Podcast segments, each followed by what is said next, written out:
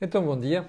A Cor do Dinheiro, edição do dia 22 de setembro do ano da graça de 2021. Assim é que é, porque ontem me esqueci. Desculpe lá se eu ouvir aqui barulho extra, é aqui da maluca da minha gata, é que se farta de correr de um sítio para outro. Passa a noite a fazer disparates, depois, em vez de descansar a esta hora, enfim, é correrias. Antes de fazermos o programa de hoje, quero pedir a quem está desse lado que me diga se o som está a chegar bem. Porque há bocado eu tive que mudar de câmara uh, por um problema de última hora e, portanto, uh, há bocadinho percebi que o som não estava grande coisa. Portanto, confirmem-me só se está tudo bem com o som. Ponham um polegar para cima para eu poder avançar com isto. Um, ehm, vamos começar por onde? Temos muita coisa no período de ordem do dia. Portanto, vamos correr. Bom, Telma Coelho, muito obrigado pela indicação quanto ao som. E por isso é que vamos correr rapidamente alguns destes temas. O primeiro tema é lembrar que no dia 26 de setembro, à noite, por volta das 9 da noite, vamos eu, o João Marcos de Almeida, o Rui Ramos, o Miguel Morgado e o Vasco Rato fazer um programa especial sobre as eleições autárquicas, das 21 às 23 horas. Vai ser absolutamente em direto aqui na plataforma da Cor do Dinheiro, aliás, aqui no canal A Cor do Dinheiro, na plataforma de Facebook e provavelmente também no YouTube. Segundo ponto, o think tank que era para ser feito ontem passou para hoje, como lhe tinha dito. Portanto, hoje às 18 horas, eu, o Jorge Marrão e o Joaquim Aguiar vamos fazer aquilo que normalmente acontece à terça-feira. Já agora, lembrar também que o Corporate Vision desta semana é sobre quanto custa cada emprego, vai para o ar na sexta-feira às 12 horas. Eu e o José Pedro Farinha vamos explicar aquilo que é o verdadeiro custo para uma empresa quando cria um posto de trabalho. Não, não é o salário líquido, é quanto custa tudo. Uh, já agora lembrar também que este canal tem uma parceria com a Prozis e, portanto, quando você for ao site fazer compras, na saída põe lá no cupom promocional Camilo e tem um desconto de 10%, fora as promoções semanais que nós divulgamos aqui. Bem, e Agora sim, vamos. Ah! Eu vou-lhe explicar o que é que vamos fazer amanhã de surpresa, um programa surpresa, amanhã, quinta-feira. Vai ficar para o fim, portanto, é um teaser. Aguenta até ao fim do programa, se faz favor. Um, e vamos começar por onde? Vamos começar por um tema que alguns espectadores me andam a questionar há vários dias. Então, você não me fala da Evergrande? Não me apetece, sinceramente, porque, olha, vou-lhe dizer porquê. Porque Evergrandes há por aí bastantes. E não é só na China nem outros mercados. Até aqui em Portugal há. Portanto, o fundamental aqui são duas coisas. Primeiro, os reguladores estarem atentos. Segundo, você estar atento. Nunca se esqueça de uma máxima fundamental no mercado. Quando alguém lhe faz uma proposta que parece demasiado boa, é porque é demasiado boa. E quando é demasiado boa, há por trás quase sempre marosca. Ok? Isto vale para juros, por exemplo, remunerações. Quando lhe aparecer um banco, isto é uma, isto é uma regra no mercado, que é quando você vê um banco oferecer uma taxa muito superior aos outros, é porque alguma coisa se passa ali de mal. Aqui é a mesma história. A Evergrande, tudo indica, é uma espécie de esquema de Ponzi. Se você quiser uma dona branca, para aqueles mais velhos que se lembram de uma, de, deste problema. E, portanto, acontecem ciclicamente. E o que eu sinto muitas vezes é que as autoridades não acompanham estes movimentos. E, portanto, acontecem coisas destas. Acontece na China, em todo lado qualquer. Eu nunca mais me esqueço. Estava uma vez em Xangai, em trabalho, e estava a ver a televisão e uma referência ao Agricultural Bank of China. Sabe quantos clientes tinha este banco na altura? 320 milhões. Ouviu bem? 320 milhões de clientes. Uma perguntinha só. Imagine só que há um problema com um banco destes. Você acha que o problema é exclusivo dos 320 milhões de clientes e da China? Não é, pois não. É para todo o mundo. Portanto, é a isto que nós temos que estar atentos.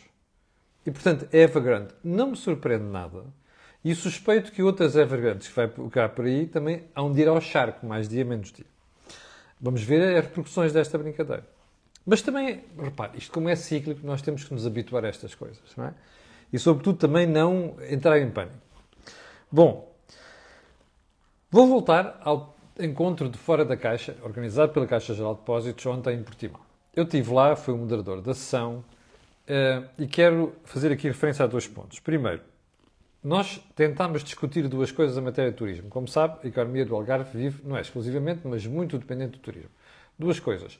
Primeiro ponto, como é que se transforma o Algarve para todo o ano, turismo, ou seja, desazonalizar o turismo, isto é uma palavra terrivelmente difícil de dizer. E, em segundo lugar, como é que nós pegamos no turismo português e levamos o valor dele, ou seja, quanto é que ele deixa em Portugal. Porque, como sabe, a grandinha. Desculpe lá. Bom, eh, como sabe, nós temos ainda segmentos do turismo que são low cost.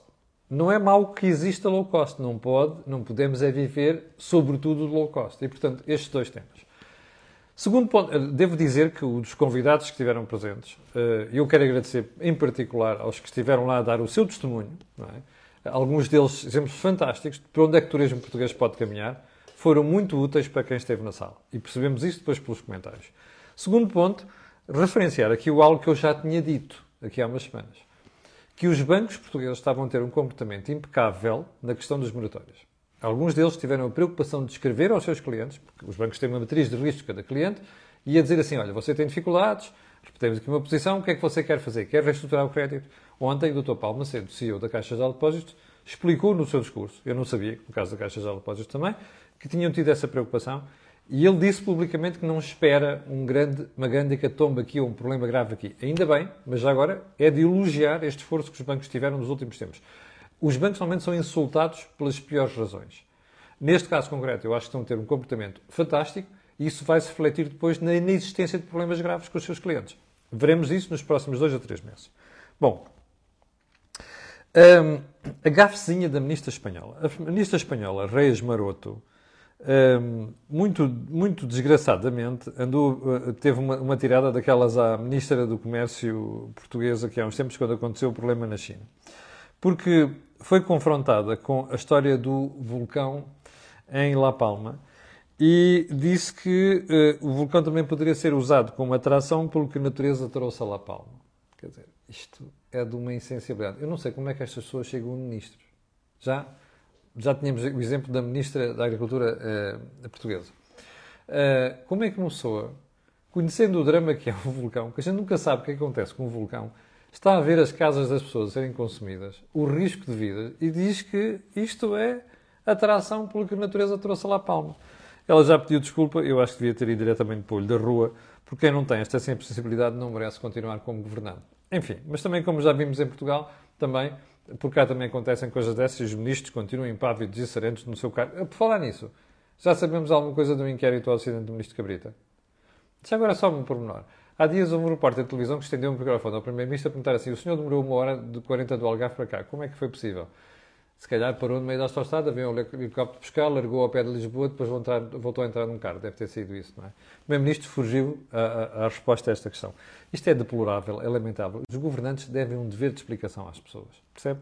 Bom, uh, último ponto deste. Não, último não, penúltimo ponto, período de ordem do dia. Eu ontem uh, falei aqui no, no, artigo do público sobre uh, o currículo científico da historiadora Raquel Varela. Expliquei aqui que as pessoas, que o modelo de incentivo está errado em Portugal para conceder bolsas. Isto é um bom exemplo.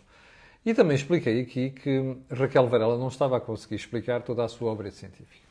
Bom, eu ontem percebi que muita gente, inclusive da esquerda, se atirou a Raquel Varela. E como nós vamos falar no próximo dia D, isto é profundamente revelador do poder da esquerda em Portugal. Repare, a Raquel Varela tem sido uma darling da esquerda em Portugal. Eu, sinceramente, diz uma série de tontices. Não vou dizer que ela é tonta, mas a esmagadora maioria das coisas que já lhe ouvi falar, nomeadamente sobre economia, é de uma pobreza confrangedora. É, de uma, às vezes, de uma indigência total. Mas pronto, estou a falar de economia, que é o setor que eu conheço. Não estou a falar do resto. Do resto não falo. Mas a Raquel Varela, apesar de tudo, teve sempre expressão nos meios de comunicação social, inclusive nas televisões ficou o célebre uma que eu pus aqui sobre o pianista barra... Enfim, deplorável. Quando a gente não tem cultura é melhor não falar das coisas, mas enfim. Uh, deixando isso de lado. O pior é que a Raquel Varela teve sempre este destaque por ser de esquerda, ponto final, e dizer aquelas coisas encostadas à extrema esquerda. Esta história que está a acontecer agora, dizem algumas pessoas, eu não sei se é verdade, mas é bom também não deixar passar isto. Que Raquel Varela começou a divergir, ou melhor, defender teses que são contrárias àquilo que alguma esquerda defende, e por isso é que o pessoal se começou a tirar a ela. Eu não sei se isto é verdade, mas se for, é revelador do poder da extrema-esquerda em Portugal. Já agora, para Raquel Varela, isto devia servir de exemplo. Porque é assim: os, as cliques e os lobbies apoiam-nos quando dá jeito. Quando a gente começa a fugir da linha divergente, é um sarilho. Passamos a bestas. De bons a bestas. Eu sei muito bem o que isto é. Suspeito que Raquel Varela não sabia, mas espero bem que isto lhe sirva de lição. Último ponto. Ouvi a malta da Ground Force dizer que a greve provou que a empresa é, imagine, estratégica. Eu acho que a gente precisa de redefinir aquilo que os livros de gestão nos ensinaram como estratégico. Não sei muito bem porque é que uma empresa de handling no mercado onde podem aparecer outras empresas é estratégica. A não ser. É, é, pois, é isso mesmo. A empresa é estratégica para torrar dinheiro dos contribuintes, que é o que a malta dos sindicatos quer que o governo faça com a Ground Force. Já agora, como você vai ver, em seu devido tempo, aquela decisão de vender à TAP o equipamento depois subaluga a Ground Force, aquilo é um terrível ato de má gestão por parte de uma empresa e da outra. Mas a seu tempo veremos isto, ok? Bom, mas não esqueça, vá começando a redefinir o conceito estratégico no seu livro. Ou então, se quiser, no seu caderninho de notas, ou se quiser, no dicionário de economia, ou de termos de gestão. Bom, agora sim, vamos à matéria de hoje. Eu, toda a minha vida, desde que faço comentários, condenei a presença de certos ministros em eventos eleitorais. Por exemplo, ministros das Finanças em comícios para eleições. Por exemplo, ministros da Saúde em comícios. Por exemplo, ministros da Segurança Social em comícios. Porquê? Porque são matérias eminentemente técnicas, onde o que conta é a credibilidade da pessoa do seu ponto de vista técnico, profissional, e não a promessa que se faz. E, portanto, quando nós vamos para os comícios, como dizia ontem o professor Manuel Sobrinho Simões, aliás, devo dizer que aquela ação de Fora da Caixa ontem em Portimão foi brutal. O Pedro Abrunhosa a entrevistar o, o Manuel Sobrinho Simões. E o Manuel Sobrinho Simões dizia a uma certa altura, nós, quando estamos na política, temos tendência a ser inflamados. Você sabe o que é isso aqui da cor do dinheiro. Ora, uh, eu acho que o sobrinho Simões tem toda a razão. E esta razão, esta, esta, esta, este pormenor de nós nos inflamarmos nestes momentos, devem estar separados da parte técnica. O Ministro das Finanças deve ser um repositório de confiança, de credibilidade, assim como o Ministro da Saúde. O que é que aconteceu? Toda esta introdução é para lhe dizer que eu fiquei chocado com a presença da doutora Marta Temido, embora sinceramente já há pouco me, me, me, me choque naquela senhora e também no Primeiro-Ministro no comício ou na ação de campanha do Fernando Medina. Repara uma coisa. A Ministra da Saúde não tem nada que fazer na João Crisóstomo para justificar a presença em comícios ou ações de campanha do Fernando Medina. Eu vou-lhe dar uma minha palavra de honra que estivéssemos com um governo do PSD e um ministro do PSD fizesse isto, eu estaria aqui a dizer exatamente a mesma coisa estes ministros não podem participar nestas coisas. Percebe? Primeiro, porque é uma questão técnica, é uma questão de credibilidade. Segundo, porque a senhora tem milhentas de coisas para fazer no Ministério da Saúde. Portanto, participar em ações de campanha é deplorável, é para lá de deplorável. Bom, eu não sabia disto, só soube ontem, porque vi o Carlos Moedas reagir a isto e reagiu bem. O que é que disse o Carlos Moedas? Bom, que estava chocado, ou, ou, ou logo que era, e que lembrou que Lisboa tem 90 mil famílias sem médico de família. Espera aí. A senhora acha que isto é um assunto pouco relevante? A senhora acha que há IPOs que não fazem cirurgias, ou como apareceu aí ontem, desde abril, ou não sei das quantas, ou hospitais que não fazem? Bom, a senhora acha que não há nada para fazer para resolver o problema das listas de espera? Ou a senhora acha que a sua função sacratíssima é andar a fazer hum, o termo uh, aceitável aqui é fretes a políticos em campanha eleitoral? Uma última pergunta. A doutora Marta Temido ainda não percebeu que foi usada pelo Primeiro-Ministro por causa daquela questão da liderança do PS e está a ser usada pelo PS? Ainda não percebeu isto? É tão tonta que não percebe isto? Bom, um dia vai ter uma surpresa la Raquel Varela, digo eu. Bem, primeiro ponto da conversa de hoje. O ministro João Pedro Matos Fernandes ontem veio asseverar aos portugueses que não vai haver aumentos da luz. Epá, desculpe, você faça-me um favor. Isto é um problema de literacia em Portugal. Ainda ontem eu conversava com pessoas na mesa, no almoço, dentro de fora da caixa, da Caixa de Depósitos, sobre isto. É um problema de literacia. Eu não consigo perceber, às vezes, a ingenuidade com que os portugueses caem nestas coisas. Vamos lá ver. Você é um operador de qualquer coisa. E você compra matéria-prima. Imagine, você vende peixe na praça. Se alguém lhe vender o peixe mais caro hoje, você vai refletir esse preço. Esse aumento. Porque senão você perde dinheiro. Na luz é a mesma coisa. A gente pode sofisticar o que o meu pai dizia muitas vezes assim. Houve uma altura em que eu tive para ir para a eletrotecnia. E o meu pai dizia assim, olha, micro, um interruptor é sempre um interruptor. Pode ser mais sofisticado. Podes chamar relé, podes chamar o que quiseres. Um interruptor é sempre um interruptor. Interrompe um circuito. Aqui é a mesma coisa. Percebe? Pode sofisticar isto, ter o que você quiser, percebe? Com conceitos altamente económicos e não sei que financeiros. Bull fucking shit. Ok? Aumenta o que é aumenta o que. A menos que você tenha uma margem tão grande que diga assim: epá, eu vou acomodar isto é estúpido. Ok? Nunca pode acomodar aquilo tudo. Segundo, você não é a Santa Casa Misericórdia. Bem, a menos que você diga assim, ah, eu tenho aqui uma almofada. O que é uma almofada? Convinha que nos explicassem. Agora aparecem com uma almofada de 800 milhões. Bom, sabe o que é que é uma almofada? É tirar de algum lado para, para cobrir em algum outro sítio. Percebe? Não é mais nada do que isto. Ou então você dizer assim, um déficit tarifário. É não repercute o preço. Aqui tudo vão ficando com créditos, operadores, produtores de energia e um dia alguém tem que pagar. Percebe? É isto que se trata. Este senhor e a política dele, que é uma tontice, percebe? Comprova uma coisa: o PS lida muito mal com dificuldades quando está no governo. Não sabem governar quando há aumentos, quando alguma coisa mexe. Só sabem governar com floreados quando as coisas correm bem e na energia as coisas não estão a correr bem. Então vamos lá. O senhor ministro. Fazer barulho para o outro lado.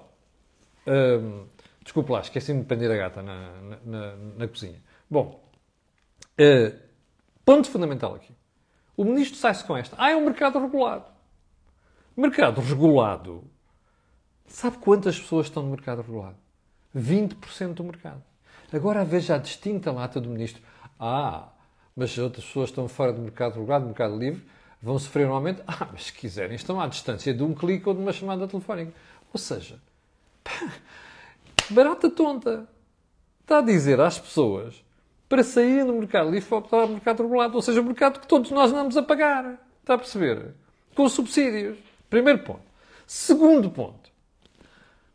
Daqui por dias o mercado muda e você vai descobrir que o mercado livre há tarifas mais baixas do mercado regulado, como aconteceu até há pouco tempo.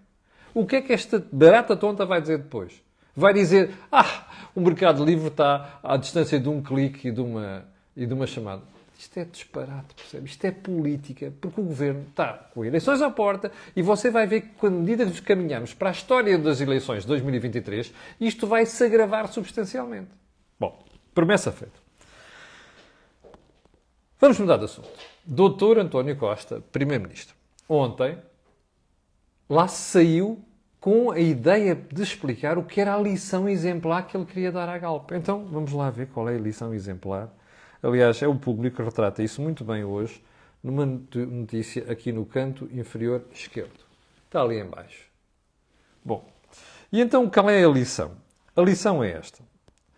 O Primeiro-Ministro explicou, isto, aliás, isto está, está no artigo no público, no artigo no público, no Jornal Público, vai lá ler. Uh, explicou as tais declarações polémicas, isto é preciso dar uma lição exemplar. Qual é a lição? É que defender quem foi despedido. Pá, desculpe lá. A história que se passa aqui uns mais de seis meses, agora que ele aparece com isto. Só um pormenor. Sabe o que é que isto lembra? Dois galifões estão ali embaixo, na rua. Epá, eu vou atacar, pá, eu parto o focinho, pá. Eu desfaço, eu faço isto e faço aquilo, pá. E a outra pessoa diz, faz lá, faz lá. Chega assim a peitaça para a frente. E depois a pessoa diz, opá, tu vê lá se tens juízo, pá. Está a ver? Ou seja, eu, eu, nem vou utilizar o termo brasileiro para isto, mas você investigue. Isto aqui é borrou a pintura. Não há outra forma de designar isto. Pergunta que você fará. Porquê é que o Primeiro-Ministro, depois de insistir ontem que a Galp não se portou bem, aliás, o público diz hoje que afinal a Galp diz que a história da formação que nós falamos aqui ontem é mentira. Percebe? Pronto. Deve, deve, deve ter, para já, como eu disse ontem, não fazia sentido. Em todo caso, em todo caso suspeita-se, ou parece mesmo que é treta uh, do governo, mas enfim. Uh, voltando a isto. o Primeiro-Ministro fez isto por uma razão muito simples. Ele provavelmente não esperava o broá nos últimos dias. Aliás, nós fomos apenas um modesto contributo aqui na Cor do Dinheiro, porque houve gente que falou nisto e foi muito chata na forma como falou. E mais, eu sei de fonte seguríssima, ok?